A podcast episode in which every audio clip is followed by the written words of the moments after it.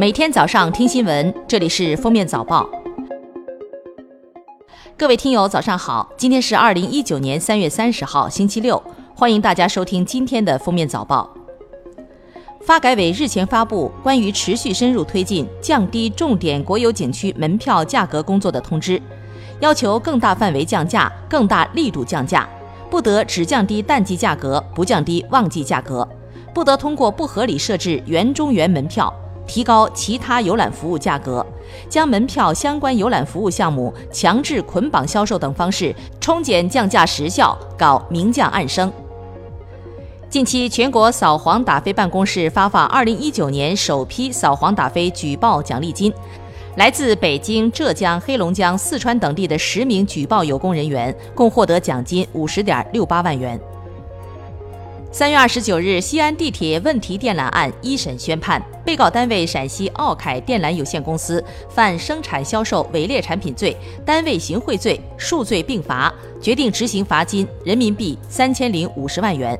被告人王志伟被判无期徒刑，剥夺政治权利终身，并处罚金人民币两千一百五十万元。其余七名被告人分别判处有期徒刑七年至十二年又三个月不等的刑期，并处罚金。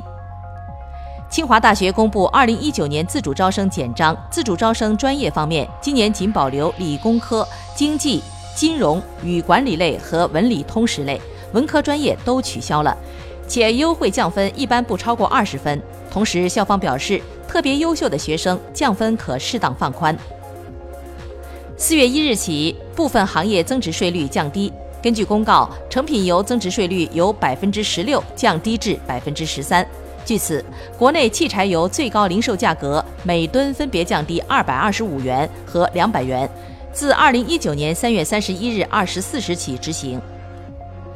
近日，甘肃兰州有家长反映，幼儿园给孩子食用变质过期食品，两名幼儿住院。教育局回应称，食堂证件齐全，青椒为二十二号给老师做饭的剩余部分，二十五号发现有少量腐烂未及时清理。两名幼儿系患支气管炎住院，园长已被辞退。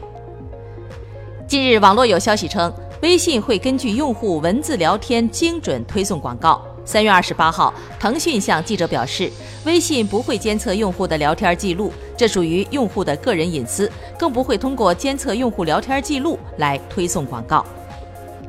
日前，网友曝光华北电力大学可再生能源院长戴松元性骚扰女学生、性侵女教师，多张大尺度不雅照流出。华北电力大学通报称，三月二十号已停止其院长工作，三月二十八号决定免去其院长职务，相关违纪问题由纪委立案审查。三月二十六号，海南一男子在路边一手抓着眼镜王蛇蛇头，一脚踩住蛇身，不少围观村民纷纷拿出手机拍照。突然，眼镜王蛇咬到男子，毒液很快进入其血液中，男子一下子倒地。由于事发地距医院有四十分钟的车程，幺二零抵达时，男子已毒发身亡。据《华尔街日报》网站报道，关于对埃航波音七三七 MAX 八飞机失事调查的初步结果已经出炉。调查人员得出结论：飞机坠毁前，飞行员曾启动自动预防失速系统。据悉，该系统原本的作用是协助机长避免错误地把机头提升至过于危险的高度，但在异常情况下，该系统可能导致机头被意外降低，而且降低的幅度会非常大，导致机头无法抽回而坠机。历时三天的国际奥委会执委会会议二十八号在瑞士洛桑结束。国际奥委会方面表示，有关国际拳击联合会的调查最终结果将在五月二十二号的下一次执委会会议期间出炉。拳击能否成为二零二零年东京奥运会竞赛项目，届时或见分晓。三月二十九号，漫威影业官宣《复仇者联盟四》。内地定档四月二十四号，提前北美地区两天。这是《复仇者联盟》系列首次中国早于北美上映，中国观众也将是全球最早看到复联系列大结局的观众之一。感谢收听今天的封面早报，明天再见。